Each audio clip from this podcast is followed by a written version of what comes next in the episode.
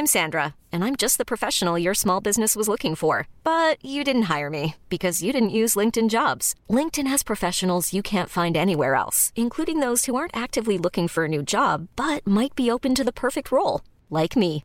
In a given month, over 70% of LinkedIn users don't visit other leading job sites. So if you're not looking on LinkedIn, you'll miss out on great candidates like Sandra. Start hiring professionals like a professional. Post your free job on linkedin.com/achieve today.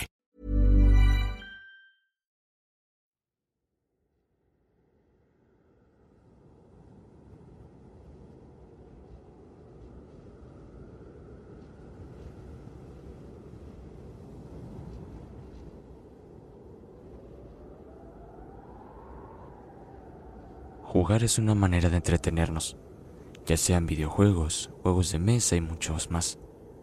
Pero jugar a contactarte con los muertos es aún más entretenido. Hablemos de las situaciones más escalofriantes en sesiones de la tabla más horrorosa de la historia.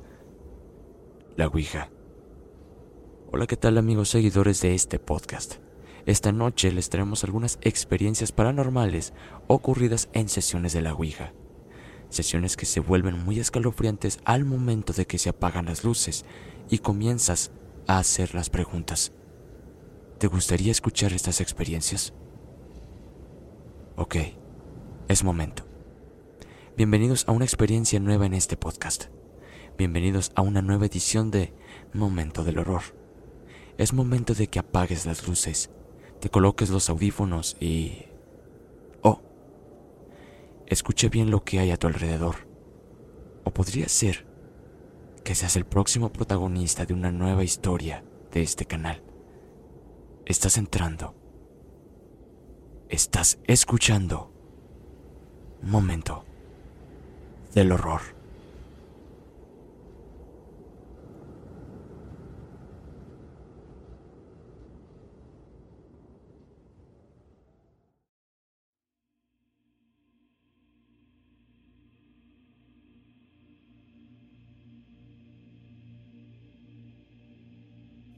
Cuando estaba en secundaria, formamos un grupo de amigos. Todos nos juntábamos en un callejón de un edificio donde vivía una de mis amigas. Una noche nos pusimos de acuerdo en juntar dinero para comprar una Ouija. Todos decíamos las cosas que íbamos a preguntar y nos reíamos. En eso, una chica como de nuestra edad salió del callejón y se juntó con nosotros. Nos preguntó qué hacíamos y los hombres de volada le respondieron. Obvio, más para ligársela porque era rubia, ojos claros y la piel blanca. Total que se queda platicando y nos dice que eso es malo, que ella tenía una que se había encontrado en una banca. La llevó a su casa y comenzó a hacerle preguntas. Así se la pasó varias noches hasta que el espíritu de la Ouija le dijo que estaba enamorado de ella que con él estarían juntos siempre. Él le dijo cómo se llamaba, no recuerdo el nombre, y le dijo que murió en un accidente de carretera. A ella le comenzó a dar miedo porque no quería morir. El espíritu le decía cómo suicidarse. Ella esa noche tiró en la basura la Ouija. En la mañana se levantó para ir a la secundaria y cuando regresó la Ouija estaba encima de su cama. Le preguntó a su mamá si ella la puso ahí, y le dijo que no, y enseguida la regañó por tener una tabla de estas. La volvieron a tirar, pero volvió a aparecer encima de su cama. Su madre asustada la quemó y tiró lo que quedaba de ella en una plaza cerca de su trabajo. Cuando regresaron, estaba ahí, pero sin daño alguno. Fueron con el padre de la iglesia y bendicieron la casa. Terminando de decir esto, Dana nos dijo que mejor no lo hiciéramos. Después de lo que nos contó, nos quedamos asustados y cada quien nos fuimos para nuestras casas. Yo ese día llegué y mi abuela estaba platicando con una vecina. Me fui directo al cuarto y me acosté. En aquel momento cae un libro encima de mi cabeza. Era como una Biblia o algo así. Y justo lo abrí en una página en donde hablaba sobre la Ouija y los espíritus inicuos. Terminé de leerla y mejor me salí con mi abuela. Sin saberlo, la vecina le contaba a mi abuela de una amiga que jugó con la tabla. La amiga de la vecina preguntó cuándo se iba a morir y le dio una fecha. Ese día ella estaba tan asustada que no se fijó en los dos sentidos de la calle. La atropellaron. Obvio, murió. Yo terminé muy asustada y pensé... Yo terminé aún más asustada y pensé que por ningún motivo la jugaría. Al día siguiente en la secundaria les comencé a contar las cosas que pasaron y nos dimos cuenta que a todos nos pasó cosas parecidas. Nos dio miedo y decidimos comprar otro juego de mesa. A la semana, uno de nuestros amigos, Josué, llegó con una Ouija. Él sí la compró, pero nadie quiso jugarla. Después de eso, él dejó de juntarse con nosotros. Lo mirábamos demacrado en las clases se dormía, le decíamos que ya dejara de jugar con ella, y él decía que tenía que seguir o su familia pagaría por ello. Josué dejó de comer. Ya no salía de su cuarto. Su mamá nos buscó y le dijimos lo que pasaba. Ella buscó ayuda, pero cuando entraron al cuarto, encontraron a Josué colgado de la ventana. Después de esto, nos dejamos de juntar. Dana, así como llegó, se fue también. A veces pienso que ella era un espíritu que vino a advertirnos de lo que pudo haber pasado. Gracias por leerme.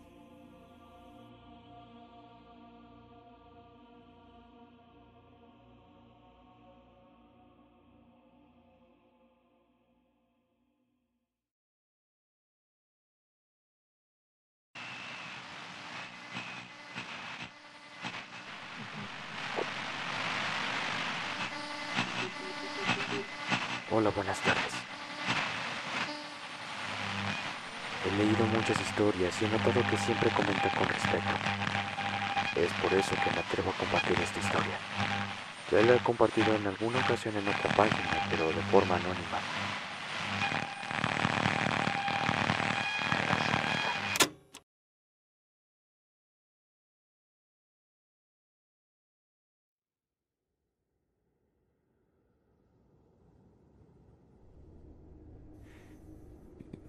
Disculpen lo largo, pero es lo más que lo pude resumir. Mi historia sucedió hace aproximadamente 10 o 12 años. No recuerdo con exactitud el año, pero estaba en los primeros semestres de la carrera.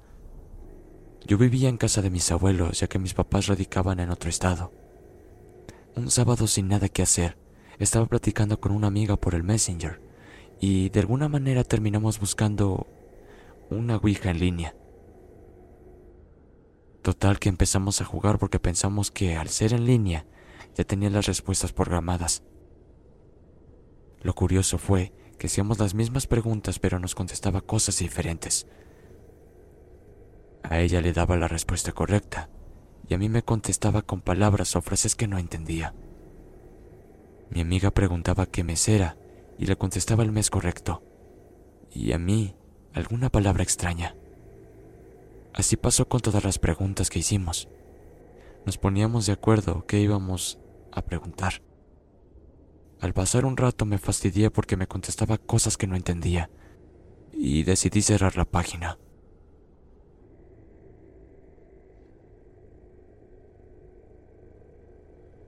El resto del día transcurrió de forma normal, también parte de la noche. De hecho, Aquella noche fue la última noche tranquila. Tengo que mencionar que mi computadora estaba en un cuarto y yo dormía en otro. Al día siguiente mi tía, la que dormía en el cuarto donde se encontraba la computadora, comenta que toda la noche la computadora estuvo haciendo ruidos extraños, que no pudo dormir porque no dejaba de sonar. Me extraño porque no le tomé importancia. Ese día me comenzó a dar un dolor de cabeza que no me abandonó en todo el tiempo que duraron los sucesos. Hasta llegué a acostumbrarme a tenerlo. Aquella noche fue cuando comenzó el martirio para mí. Empezó con la famosa subida del muerto o parálisis del sueño, como le quieran llamar. Solo puedo decir que es una de las peores cosas que he experimentado. Sentí como algo o alguien me aplastaba. No dejaba moverme. Sentía cómo me apretaba las muñecas y tobillos. Yo solo lloraba e intentaba rezar. Intentaba gritarle a una de mis tías con la que compartía cuarto, pero la voz no me salía. Las primeras noches solo sentía cómo se ponía encima de mí, pero conforme fue pasando el tiempo, empezaba a ver cómo pasaban sombras sobre mí y un ser alto junto a mi cama. Más bien era como la sombra de un señor alto. Solo en una ocasión habló, y lo que me dijo fue... Crece. La figura se hizo más imponente. Todos los días despertaba con las rodillas adoloridas como si me hubiera pasado largo tiempo hincada y tenía marcas en los tobillos y brazos. En casa empezaron a cambiarse las cosas del lugar, a caerse, encenderse aparatos solos, ruidos por la madrugada en la cocina, como si alguien revolviera todo. Poco a poco fueron aumentando este tipo de cosas y los demás en casa ya empezaban a notarlo. Por mi parte, tuve un cambio de actitud. En la escuela me empecé a apartar de todos mis amigos. De repente sentía mucha angustia y me salía media clase a llorar detrás del salón. No dejaba que nadie se me acercara. No quería que me hablaran. Me fui alejando de todos. Mi salud también sufrió las consecuencias. Además del dolor de cabeza permanente, me comenzó a dar una tos muy fuerte. Me daban ataques de tos que casi me ahogaban. Me llevaron a varios médicos. Seguí distintos tratamientos y la tos no se me iba. Lo curioso es que cuando estaba fuera de la casa, la tos no me atacaba. Solo era cuando llegaba ahí. Con todo esto, yo me sentía desesperada y asustada, sobre todo cuando llegaba la noche. Sufría no me quería dormir porque ya sabía lo que me esperaba. En ese cuarto, en el que normalmente mis primos pequeños veían la televisión, ya no podían estar. Se ponían a llorar y mi perro, y mi perro, si es que entraba, salía apurado y llorando también. A pesar de todo esto, yo no me atrevía a decir nada de lo que pasaba. Sabía que mi familia me iba a creer, pero Tenía mucho miedo de hablar. Así pasaron largos meses, hasta que una mañana pasaron varias cosas que me hicieron decidirme a hablar y pedir ayuda. Lo primero fue despertando, después de que la alarma sonó. Cerré los ojos de nuevo unos segundos apenas. En los dos segundos vi a un hombre muy guapo, bien vestido, y tenía un traje muy elegante, negro con rayas tenues, y me dijo, voy a regresar. La verdad no sé a qué se refería, pero me dio demasiado miedo. Estaba camino a la escuela. En el centro caminaba para tomar el autobús.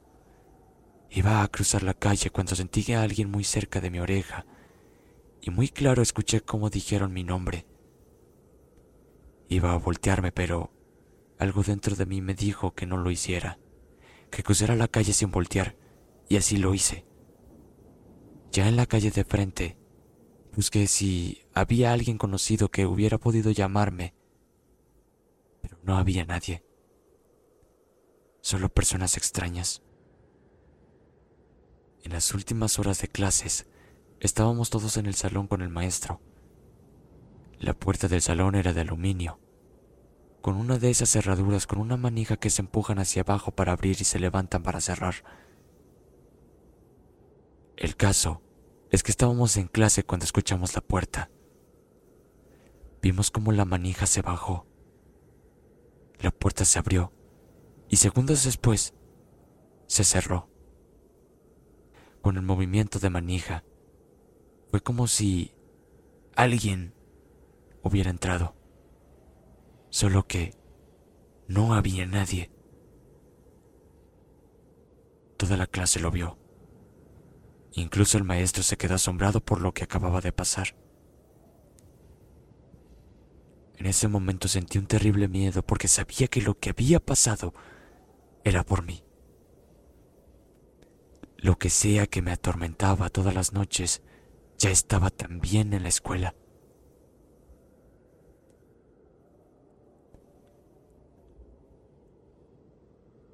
Regresaba de la escuela y de donde me bajaba del autobús a la casa hay dos esquinas.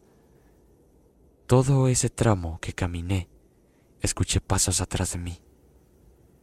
Escuchaba cómo se iban aplastando las hojas, pero no había nadie. Los pasos se escuchaban, pero atrás de mí no había nadie. Todo lo que pasó ese día fue lo último que aguanté. Ya no pude más. Llegando a mi hogar busqué a mis tías y mi abuelita. Les confesé todo lo que me pasaba. Lo de la escuela, lo de las sombras en la noche, la figura junto a mi cama, en fin, todo. Ellas comentaron también todo lo que se estaba manifestando en la casa. En ese mismo momento, contactaron a una persona muy cercana a la familia, que sabían nos podía ayudar. Le contaron lo que me pasaba y ella preguntó que si yo había hecho algo, contactando algo, jugando algo. Y yo juraba que no, que no había hecho nada, hasta que recordé lo de la Ouija en línea. Tardé en mencionarlo porque fue algo a lo que ya no le di importancia.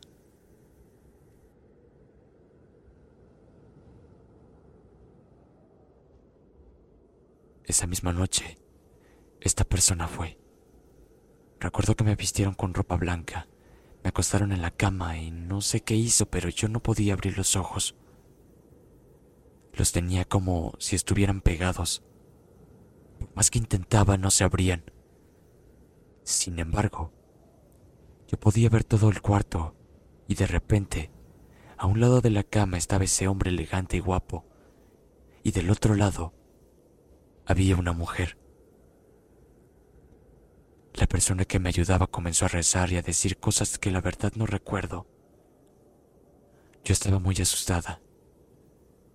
La mujer que estaba junto a mí la sacó rápido de ahí, pero con el hombre fue diferente. En algún momento me pidió que cambie de posición y al hacerlo, en el movimiento, un pedazo de la palma de mi mano lo tocó. En aquel momento sentí el peor miedo. Él estaba ahí. Era real. Y yo lo toqué. Ya que todo pasó, la parte de mi mano que lo tocó estaba pelada. Poco a poco él fue saliendo, primero del cuarto, después de la casa, por último, salió por la reja de la calle, pero ahí se quedó, ya que él estaba ahí, de repente el cuarto se llenó de una luz muy brillante, blanca e intensa, hermosa que me dio mucha paz. En ese momento pude abrir los ojos.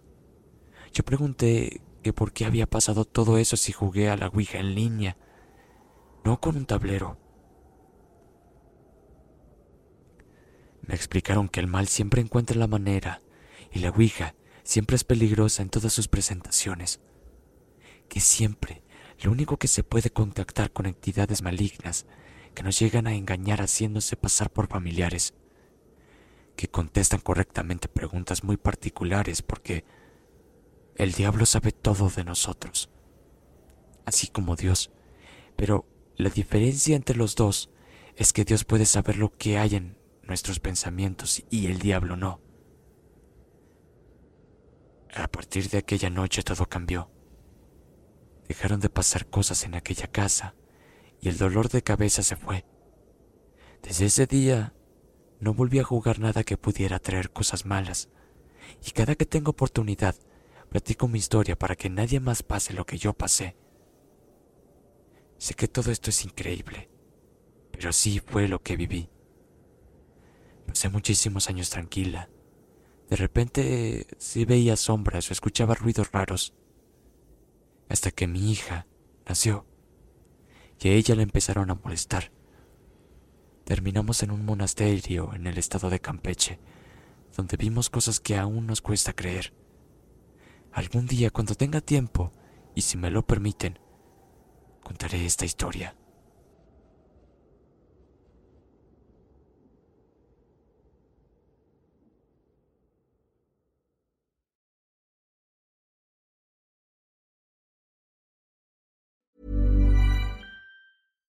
If you're looking for plump lips that last, you need to know about Juvederm lip fillers. With Juvederm Volbella XC and Juvederm Ultra XC, your lip look, whether it's subtle or bold, can last up to one full year with optimal treatment and no additional maintenance. Find a licensed specialist and see if it's right for you at juvederm.com today. That's J U V E D E R M.com. Add fullness to lips in adults over 21 with Juvederm Volbella XC or Juvederm Ultra XC. Do not use if you have severe allergies or a history of severe allergic reactions, or if you're allergic to lidocaine or the proteins used in Juvederm. Tell your doctor if you have a history of scarring or taking medicines that decrease the body's immune response or that can prolong bleeding. Common side effects include injection site redness, swelling, pain, tenderness, firmness, lumps, bumps, bruising, discoloration, or itching. As with all fillers, there's a rare risk of unintentional injection into a blood vessel, which can cause vision abnormalities,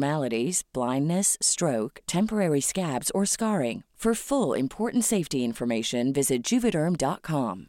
I'm Sandra, and I'm just the professional your small business was looking for. But you didn't hire me because you didn't use LinkedIn jobs. LinkedIn has professionals you can't find anywhere else, including those who aren't actively looking for a new job but might be open to the perfect role, like me.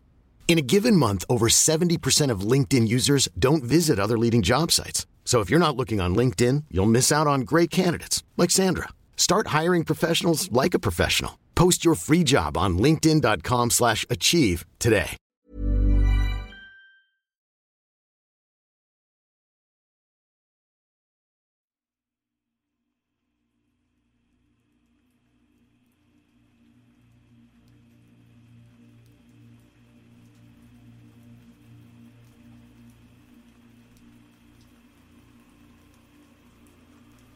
Buenas noches comunidad. La siguiente historia que voy a contarles sucedió en el puerto de Acapulco hace varios años. Aclaro que esto no me pasó a mí. Es una historia de mi familia materna y la que me cuenta todo es mi madre. Perdón si la introducción es algo larga, pero cabe recalcar que hasta la fecha siguen sucediendo sucesos paranormales en mi familia.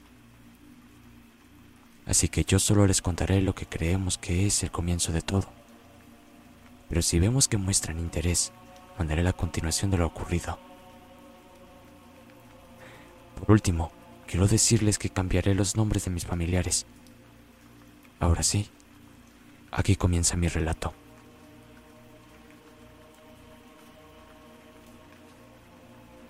En 1975 llegamos de la Ciudad de México al puerto de Acapulco, en la popular colonia Progreso. Para ser más específica, a la calle Campeche. Mis padres, Pedro y Margarita, tuvieron siete hijos. Yo soy la cuarta de ellos. Todo empieza aquí. Mi hermana Sara, que es la sexta de los hermanos, contaba con dos años de edad cuando todo comenzó. Repentinamente una noche despertó llorando. Gritaba de una forma muy aterradora que ni siquiera quería que mi madre se acercara a calmarla. Ella solo gritaba una y otra vez. Él me quiere llevar, me quiere llevar. A partir de esa noche, era lo mismo diariamente.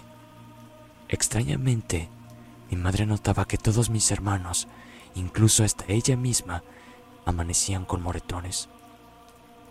Esto pasó todo un año que vivimos en aquella vecindad. Después, nos mudamos a la calle Zamora que estaba dentro de la misma colonia. Llegamos a unos departamentos donde mi madre hace amistad con una de las vecinas. Una tarde que ellas dos estaban platicando, mientras mi hermana dormía, les sorprendió el grito de mi hermana y nuevamente decía lo mismo. Él me quiere llevar, me quiere llevar. Esto ya era muy constante. La vecina solía acudir a templos espiritistas y en una ocasión le aconsejó a mi madre de llevar a mi hermana a que le dieran una limpia. Mi mamá, con el interés de que mi hermana ya no padeciera de eso, no dudó en llevarla. Aquella misma noche, a mi mamá le empezaron a atormentar sus sueños. La jalaban del brazo como queriéndola levantar. La puerta del ropero comenzó a rechinar y la puerta de la entrada la golpeaban. Mi mamá no daba crédito a lo que estaba pasando. Esto fue muy repetitivo desde que ella acudió al templo y se lo hizo saber a la vecina, ya que ella sabía mucho sobre este tema. No se dedicaba de lleno a este tipo de trabajos, pero sí tenía los conocimientos. Tratando de ayudar a mi madre, hice una limpia a cada uno de mis hermanos, incluyendo a mi hermanita. Sin embargo, la cosa no paró ahí. Cada vez estaban más raras las cosas en casa. Ya habían manifestaciones más seguido. La vecina le sugirió a mi mamá organizar una sesión de la Ouija como última alternativa para cesar la situación. Mi pobre madre no tenía ni la menor idea de qué era aquella tabla ni de lo que iba a desatar después de jugarla. Esa tarde en la sesión, la vecina le preguntó al espíritu si en vida había conocido a mi madre. La respuesta fue, no. Seguido de eso, la vecina preguntó el por qué la molestaba a ella y a la familia y exigió dejarla en paz mediante una oración. Él le contestó que no, y que quería el antipenúltimo de sus hijos, o sea, a mi hermana Sara. La situación no tuvo ninguna mejora. Al contrario, subía la intensidad de las manifestaciones. Al mismo tiempo mi hermana comenzó a ver e interactuar con familiares difuntos. Como cuando ella nos dijo que acababa de platicar con un tío que habían asesinado pocos días antes. Digamos que aprendimos a vivir con esto durante algunos años.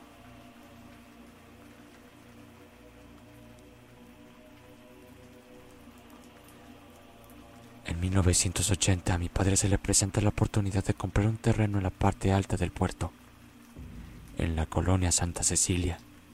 Sin embargo, nos dimos cuenta que esas presencias, entes, demonios o lo que sea que fuera, se mudó con nosotros. También al parecer fue en esa casa donde empezaban a ser menos tímidos. Obviamente, esto fue más difícil para mi familia ya que mi hermanita se convirtió en la víctima favorita.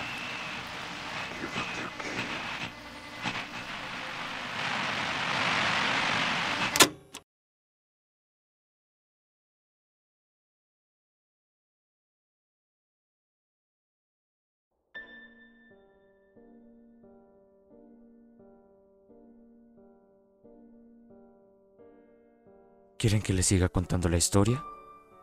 No se pierdan el próximo episodio de Momento del Horror. Próximamente lo traeremos. Próximamente traeremos también una saga que nos encantó demasiado. Y con ello, más episodios. Espero que les haya gustado este episodio y que lo hayan disfrutado tanto como nosotros lo grabamos. Mi nombre es Jesús Hernández. Y esto fue Momento del horror. Buenas noches.